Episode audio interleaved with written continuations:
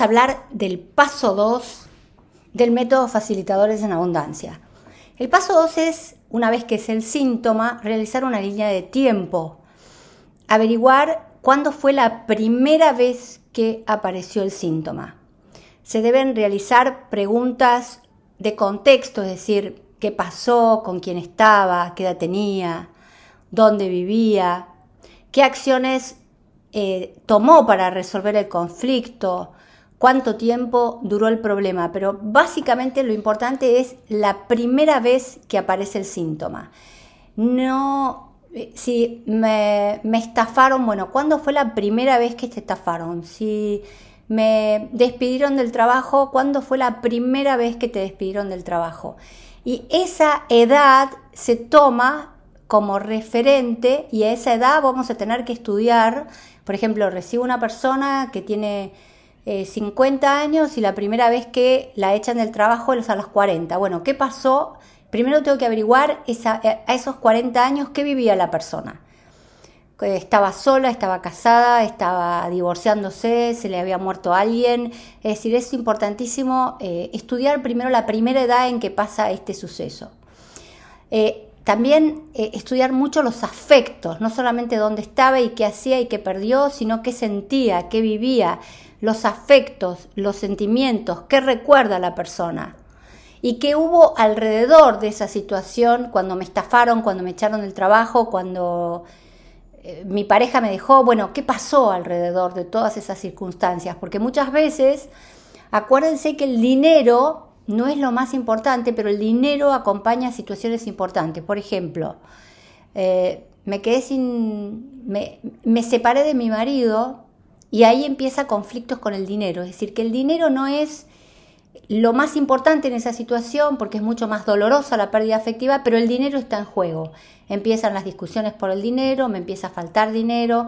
Entonces, muchas veces en la cabeza hay que ver los momentos en que el dinero acompaña a situaciones. Murió mi papá y nos quedamos sin dinero. No el, sueldo de él no entró más porque tardó un montón en cobrar la primera, mi mamá tardó mucho en cobrar la pensión. Entonces ahí el dinero es un indicador y ahí empiezan los dramas con respecto al dinero. Cuanto más entendamos la situación, más vamos a poder resolverla.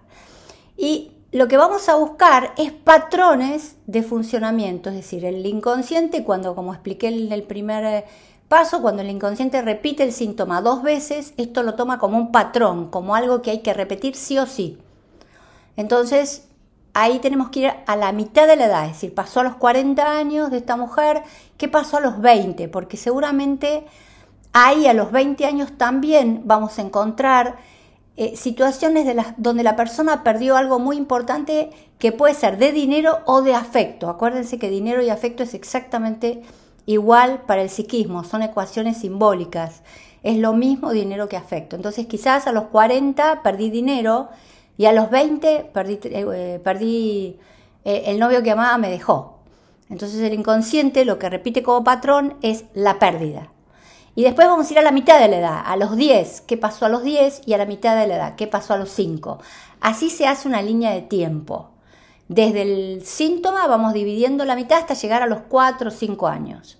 Y ahí averiguamos todo, porque quizás, eh, como tuve muchos casos, a los 4 o 5 años eh, mi papá dejó a mi mamá, a los 10 eh, en el colegio, como les, les, cuento un caso real, en el colegio me hacían bullying y me tenía que ir todo el tiempo porque me hacían bullying. A los 20 me tuve que ir de mi país porque no había dinero y perdí al novio que amaba. Y a los 40 eh, me estafaron, me robaron o perdí un montón de dinero en una mala inversión. Es el síntoma que el, el inconsciente va repitiendo y va repitiendo y va repitiendo con un patrón, pérdidas, pérdidas, robos, estafas, etcétera, etcétera.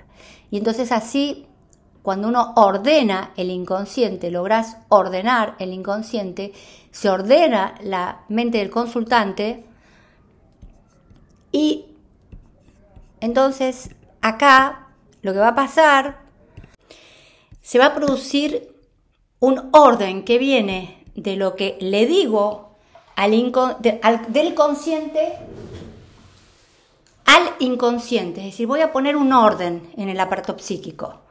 Se ordena la mente del consultante y vamos a ser consciente lo que estaba inconsciente y que imponía que se produzca la situación sintomática. Con respecto a este paso, también es muy interesante saber, Salomon Selam eh, también hace un trabajo muy, muy interesante, que en la misma, ¿qué pasó en la misma edad de tus padres? Es decir, cuando tu papá tenía la misma edad tuya, ¿qué pasó? Y cuando nació, eh, ¿qué edad tenías cuando nació tu papá? Y hacen muchas veces las líneas de tiempo desde ahí, o desde la fecha de tus padres, o eh, se llama ciclo celular memorizado, es decir, qué situaciones históricas o social también pasaste, pero el ciclo celular es agarrar una línea de tiempo con lo mismo que te pasó a vos que le pasó a tus padres, a la misma edad.